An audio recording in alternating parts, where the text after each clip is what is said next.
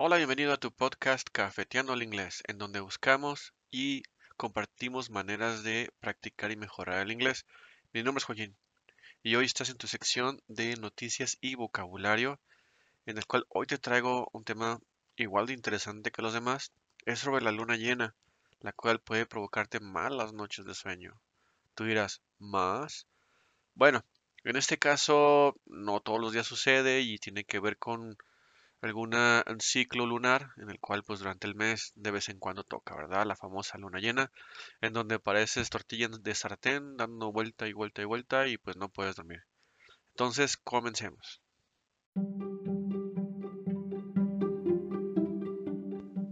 A full moon could give you a bad night's sleep. If you have trouble sleeping at certain times of the month, it could be because of the full moon. Scientists from the University of Washington say there is a link between the lunar cycle and sleeping patterns.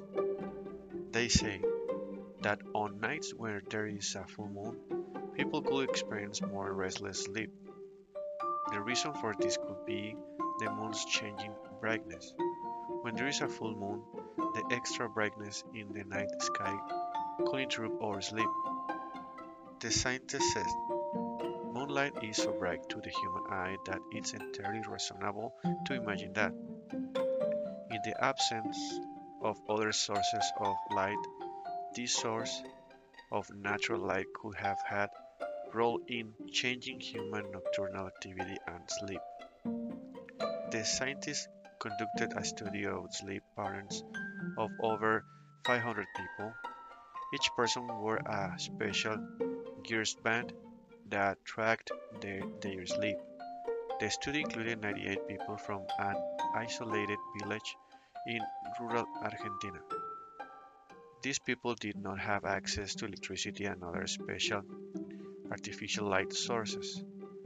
Their sleep patterns were compared to 464 people living in US city of Seattle, which has a lot of artificial light pollution. The scientists discovered that people in the rural village and in the city and the big city got less sleep on the nights. Leading up the, to the full moon, the scientists said the artificial light in cities does not seem to affect sleeping patterns and that human sleep is synchronized with lunar phases.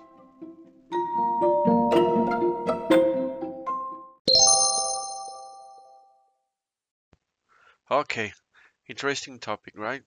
So who can imagine the full moon can affect your time sleep?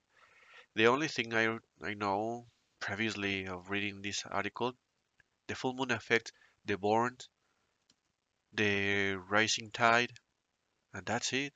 But now I know that could affect you, maybe the energy, maybe something else. But wow, interesting. Okay, in regards of the vocabulary, I have for you uh, these following uh, words. The first one says link. Link it's in regards of connection, something that relates you with something else. Restless is related with difficulty. Yeah, it it is in regards of uh, the word rest when you recover of your energies but in this case, together with restless is something that you want to avoid because you want to recover your energies. So in this case, restless is related with difficulty.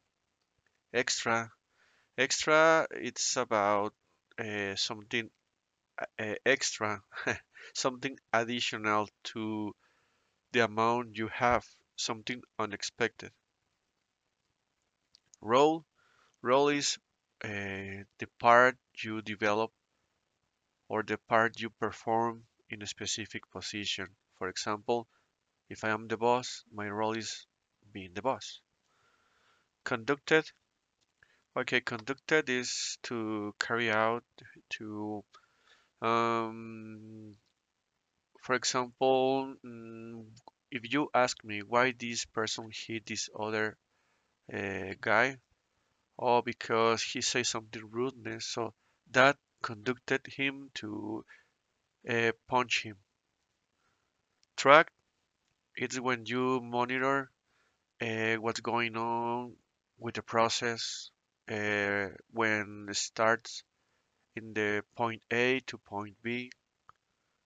Artificial is something synthetic. Synthetic and artificial, yeah, are synonymous, but you can choose either one you uh, feel it's familiar for you, you can remember. Okay, so artificial, something fake, something handmade, handmade uh, by the human being is not is unnatural. Discovered, okay, discovered is related uh, with found. For example, uh, you are uh, in, in the desert uh, and looking all the pyramids on Egypt, and suddenly, uh, because you was scaving under the pyramids, you discover or something appears and you found something new. Yeah, that's it. You find something new. Phases, it's about stages. Phases, for example, uh, the process when the bug turns into a beautiful butterfly. Perfecto, eso fue todo y mejora tu conocimiento mientras nos escuchas. El vocabulario lo vas a poder encontrar en la descripción del audio o en los comentarios del video. Muy bien, y si deseas practicar con nosotros o tienes alguna inquietud, mándanos un mensaje de WhatsApp al más 52 33 17 79 05 87. Hasta luego.